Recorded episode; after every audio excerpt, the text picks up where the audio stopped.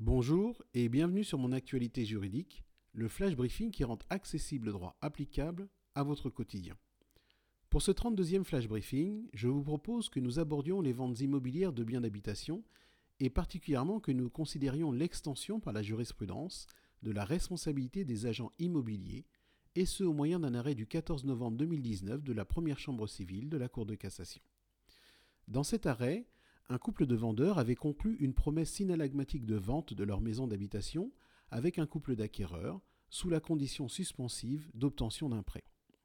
Le couple d'acquéreurs avait versé un acompte de 10 000 euros entre les mains de l'agent immobilier. Alors qu'il a obtenu le prêt, le couple d'acheteurs refuse de conclure la vente par acte authentique.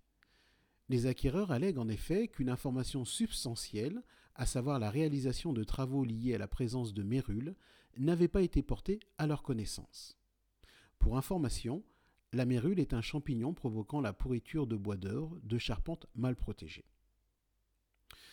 Donc, le couple indique que cette information n'a été portée en fait à leur connaissance que la veille de la signature de l'acte authentique de vente, lorsqu'ils ont pris connaissance du projet d'acte de vente, et ce, bien après le délai de rétractation suivant la promesse synalagmatique de vente.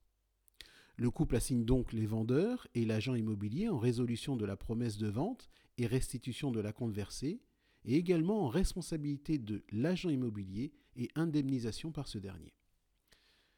La Cour d'appel condamne l'agent immobilier à payer au couple une certaine somme en réparation de leur préjudice.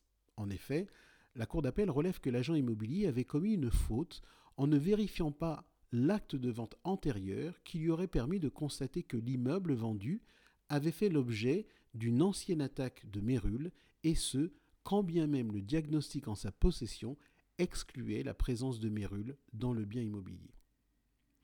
L'agent immobilier conteste cette condamnation et forme un pourvoi en cassation en insistant d'abord sur le fait qu'il n'avait pas procédé à des investigations supplémentaires concernant la présence de mérule, car il était en possession d'un diagnostic portant sur ce point.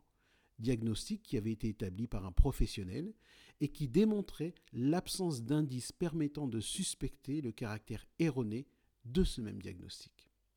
Ensuite, l'agent immobilier ajoute que les acquéreurs n'avaient jamais insisté auprès de lui sur le fait d'acheter un bien immobilier n'ayant jamais fait l'objet d'une attaque, même ancienne, de Mérule.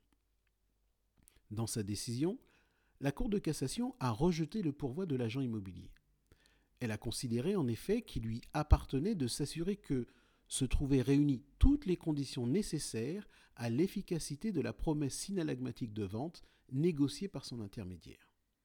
En somme, la Cour de cassation considère que l'agent immobilier n'aurait pas dû s'arrêter à la simple lecture d'un diagnostic portant sur un point précis établi par un professionnel il lui appartenait de se faire communiquer par les vendeurs leur titre de propriété, et ce avant la signature de la promesse de vente, ce qui lui aurait permis d'informer les acquéreurs de l'existence de travaux précédents relatifs à la présence de mérules.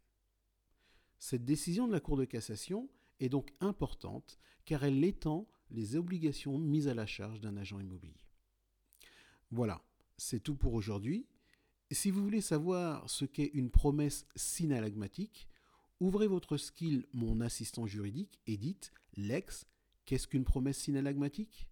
Et vous obtiendrez sa définition. Interrogez également la skill Mon assistant juridique pour obtenir de l'information juridique sur vos questionnements ainsi que des fiches explicatives détaillées.